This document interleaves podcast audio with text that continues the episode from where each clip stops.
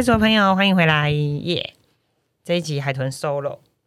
好，为什么 solo？是因为我我在跟我最近常去看一些建案，那呃建案就会讲，那有的是预售嘛，所以他就在讲说哦，他们未来，而且这些建案很特别，他们有的是围绕都根，有的是呃可能也是建商盖，可是也是就是收来的一块地啊，基地不大，所以户数不多。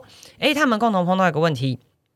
以后要不要请管理员？那要不要付管理费？那这件事情该怎么处理呢？我觉得相对来讲，很多人现在会有这样子的困扰。那呃，再加上前阵子有这个城中城大火哦，城中城大火其实它有一个状况，是因为它是老老社区、老的大楼，它没有所谓的管理管委会，所以呃，相对来讲，它的管理上面比较麻烦哦。那我们先回头来讲根本好了。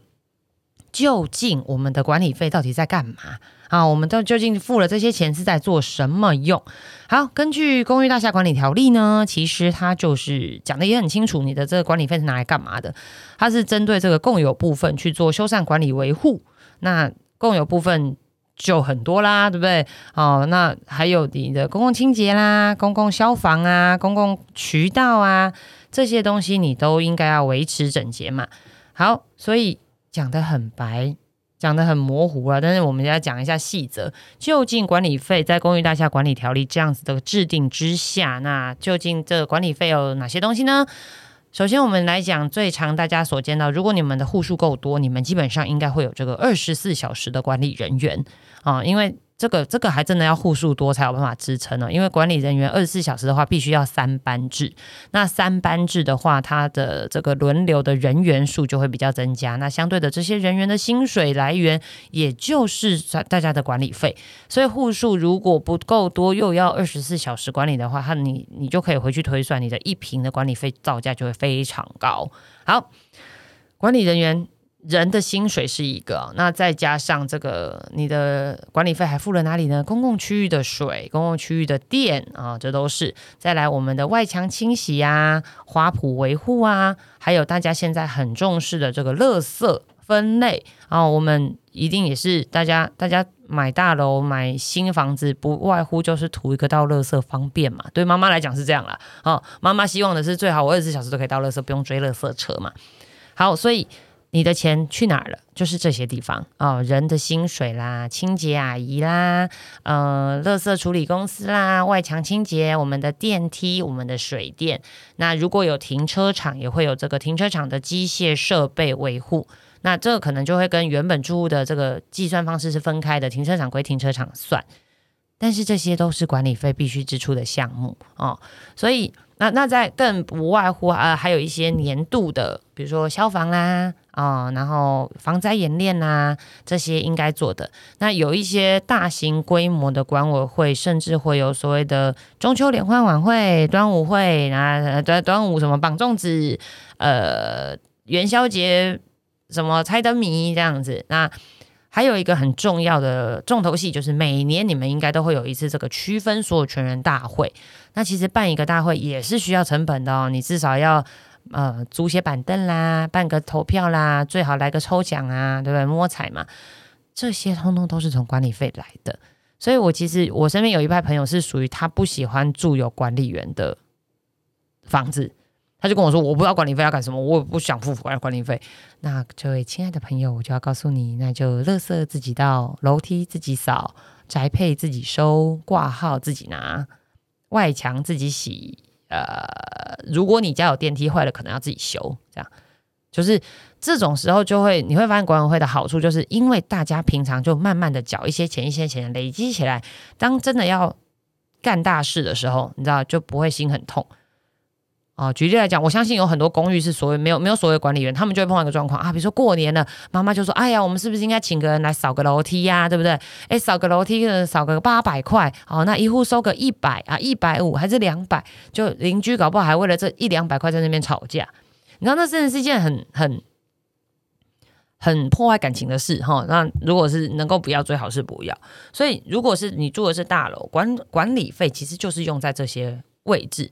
好，那我回到刚刚我前面说，我看了这些建案，他们都会有一个状况是户数很少，哇，户数很少，他负担不起所谓的二十四小时。那怎么办？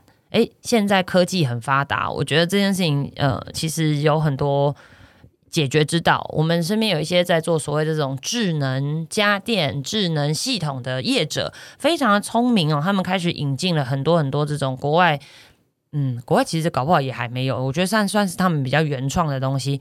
呃，我们其实有的时候依赖管理员有一个很重要的功能，就是帮我们收所谓的包裹跟宅配。那可是管理员可能。如果人数户数不多，他可能只上八小时的班，那我还有另外十六个小时，随时有可能会有宅配啊来怎么办？他们就去做了这种呃，我我知道在中国好像已经有了这种区域会有小箱啊，就会有这种呃，你直接输入密码，这个保险箱就是类似保险箱就会打开，你就把你的宅配东西放进去，然后这个宅配人员关起来之后。它就会直接智能的 A P P 通知住户，就是说，哎，你有一个宅配包裹到了，你回家的时候记得拿。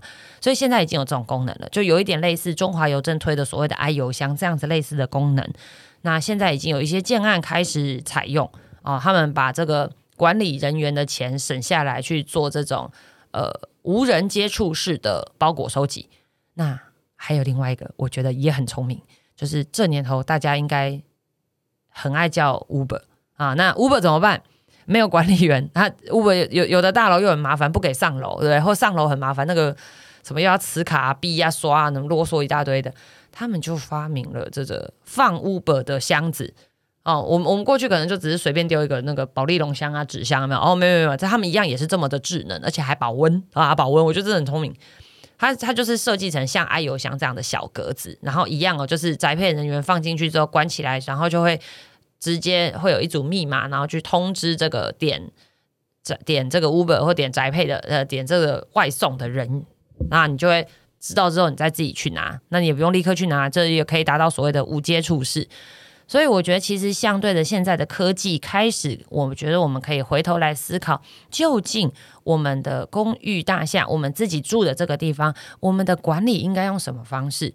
你要全智能，还是你要二十四小时都有人？这件事情，我觉得以前可能我们没有选择，但是随着现在科技的发展，我觉得呃，大家会有越来越多选择的机会。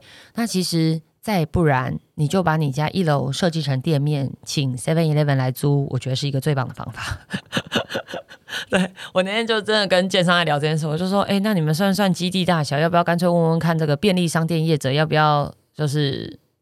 提早部署啊，直接进来进驻，让我为他们量身打造啊！因为诶，便利商店某个程度取代了我们很多这个呃物管人员的工作啊，比如说收载配啊，然后呃敦亲睦邻啊，他当冰箱这样之类的。好，所以其实我觉得在台湾，因为现在的疫情的关系，我觉得有很多。变通的方式慢慢的产生了，那大家可以回头来思考，究竟我们还需不需要如同以往的去请所谓的三班制的保全？对，那我觉得另外，呃，我也不认识一些保保全业者，我觉得他们也是非常的呃上进哦。过去他们可能只是追求说，哦，我就是找这个这个呃。什么警务人员或军人退役下来来做我们的保全，就是至少看起来很凶啊，大家不敢造次。其实慢慢的，他们也开始发展出更多的功能哦，比如说，呃，他们有的地方是以监视器啊，或有地方是巡逻啦，或者是更智能的方式来做更多的配置。所以，呃，我我认为时代在进步，大家对于这件事情其实可以更多的琢磨，而我们的选择应该不再只是以前。哦，一定就是找管理北北哦，这样子。那大家可以想想看，还有没有什么更智能的方法来处理？但是我还是认为管理费这件事情某个程度是需要的，因为我们就拿这个呃，台湾毕竟还是一个很容易地震的的地方哦，所以即便现在的工法或现在的科技再好哦，你有可能都会在天灾或人祸当中碰到一些呃，你们自己居住的这个住宅的一些损伤。那这个时候，如果你们有所谓的这个管理基金，就可以达到很好的呃保护作用，或者是很好的这个，如果真的碰到灾后灾后的一些呃预防，在灾后的一些一些弥补，我觉得是有这个基金会好很多啊。那至少我们居住的环境也会更安全啊。我们至少电梯有人维修啦，啊，电灯有人换呐，监视器有人看呐，啊，这件事情其实一分钱一分货，所以。既然我们都愿意花大钱去买好的居住环境，那其实让我们的居住环境做得更整洁、更安全，其实这些成本我认为也是必要应该要花的。所以很多呃，如果说你你碰到这种管理费，你真的不知道啊，不就我就不想付，那我们就只能建议他说，哎，那你要不要住透天？对，透天可能某个程度在比较适合这样子的人。好，那衍生出来其实有很多很多的产业哦，我觉得都跟管理费有息息相关哦。那之后我们会有一集特别来讨论这个。管理呃公寓大厦这种管委会最头痛的人物哦，管委会最不喜欢的人物。那其实依照现在的公寓大厦管理条例呢，我们都会把大家管理费用的地方啊写在。呃，它它它其实明文规定是必须要做账的。那这些账本呢，也应该要放在我们的公布栏。有的人是放在电梯里面啦，有的人是放在那个管理员旁边会有这公布栏公布。所以其实如果你们家已经有这样的机制，你有空走过去可以稍微留意一下、瞄一下，看看究竟管委会都把钱花到哪里去了。因为毕竟用的是自己家的钱嘛，我们每个人缴的钱，所以适当的关心，我觉得是有必要要的。大家关心一下钱到底花去哪了。那如果嗯跟邻居之间，诶，偶尔也，我觉得这也是增加话题的一个机会啦。对，然后我我那天才听到，呃呃，对，说到这个，我就真的忍不住会分多 很很多很多奇怪新闻可以分享。那天又有听到这个江湖传言，就是某大楼管委会的总干事卷款数百万。嗯，嘿，不要小看哦，我跟你讲，很多大楼其实这个管理基金累积起来千万以上都有。这个总干事一卷卷的数百万哦，这是有可能的。好，所以我要讲的是，很多时候我们在开管委会的时候，大家基于节省啊，我们可能会觉得啊，不要啦，不用那么贵啦，我们就找那个总干事直接接就好啦，不用特别找物管公司啦。哦啊，我觉得那个总干事做的也蛮好的啊，不然就我们直接聘用他就好了，我们不要找物管公司了。然后就直接把这个呃总干事挖角，有没有？从原本的物管公司挖角成这个这个建案专属的总干事。通常我要提醒大家，那就要小心一点啊，因为这样子呃，你没有任何可以稽核他的方式啊。所以呃，找物管公司，我相信会有相对有保障，相对有保障。那其实我觉得那都是一个历史的进程，就像以前没有人。以前买房子没有人习惯找中介公司，但是到现在大家开始会觉得啊，对，其实找中介公司相对有保障。那我知道以前大家可能只是大楼讲好，然后我们就找一个北北来来顾哦，顾门口这样子。那时至今日哦，我们其实发现，哎，有的时候好像那样不够了啊。那我们会建议，就是仍然把这件事情交给专业，那你会比较有保障。那如果说，真的觉得现在的这个人员服务的不好，至少我们还有更换的可能嘛？对，那如果说我们自己大家讲好请这个哈，有时候请神容易送神难，对，所以呃找专业的物管公司，其实呃某呃我我觉得很多层面都会比较有保障。那我其实也碰过这种很有规模的物管公司哦，我觉得他们就是真的把整个社区的氛围打造的非常好哦，很干净，很亲切。那住户跟住户之间也都是互相是。哦，认识的，而且是很和谐的。那我也参加过像这样子的呃社区的一些活动哦，我就觉得他们真的蛮厉害的。即便只是一般人觉得很无聊的这所谓的防灾演练，他们也可以办得热热闹闹又充满知识性。那我觉得像这样的社区，我就非常推荐。好，那我也要提醒大家，其实好的社区管理是能够让你的建案、你的。住的房子增值的啊，每年都会有这个所谓的这个住宅的管理评比。那获得绩优的社区哦，我跟你说，它的房价真的就是有支撑，甚至它只要有当中住户拿出来卖，根本就还不会到中介人员手上，自己彼此之间的住户口耳相传就卖掉了，因为他们可能就是诶管理的很好哦，管理。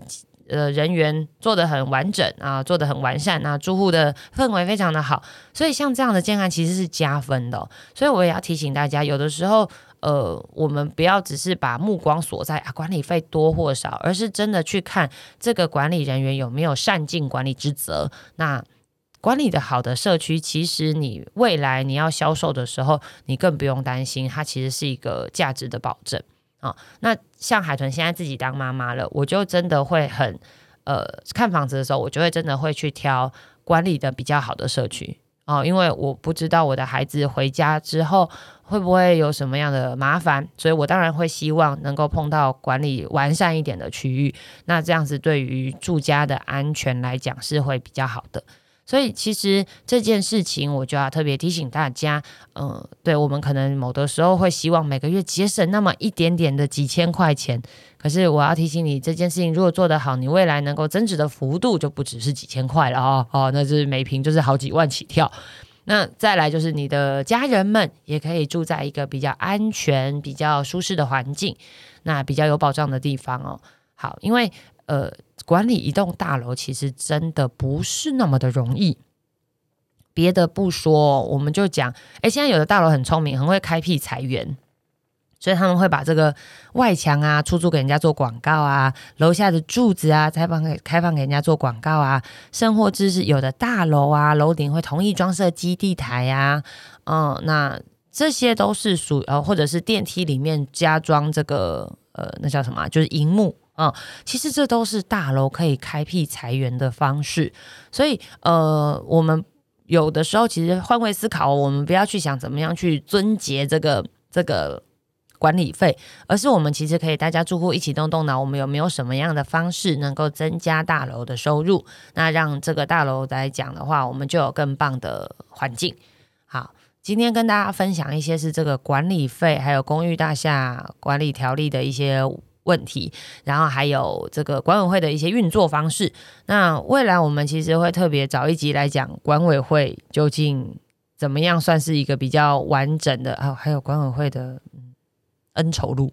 好，其实以前曾经就有一段时间是打滚在这种大型社区的管委会里面哦，所以到时候可以来跟大家分享一下。我们也去这，也希望能够采访到呃物管公司的人哦，我们来聊聊这个。呃，这个管理委员会之间的恩仇路。好，那今天是因为刚好粉丝提问呢，就想说，哎，我可我觉得管理费很贵啊，干嘛请管理人员啊？可不可以随便找个人坐在楼下就好了？这件事情，然后刚好有粉丝在问这件事情，那海豚在这边去做一下简单的回答。那下一集，呃，下一个阶段我们会找专业的物管公司，我们一起来聊聊这个管委会当中或者是住户当中有没有哪些奇葩。那我也希望你不要成为那个奇葩，你也不要碰到。但是如果知道了，我们至少知道怎么样去应应。啊，那。如果你有任何问题，我们都欢迎你私讯 v 楚。你在 FB、在 YouTube、在 Podcast 都可以找到我们。那我也欢迎你把你想听的东西告诉我们，或有任何的问题来敲敲我们。那也欢迎你赞助海豚喝咖啡啊，聊聊你想听的话题。那我们今天这一集简短的 Podcast，希望有回答到你的问题。我们下次再见喽，拜拜。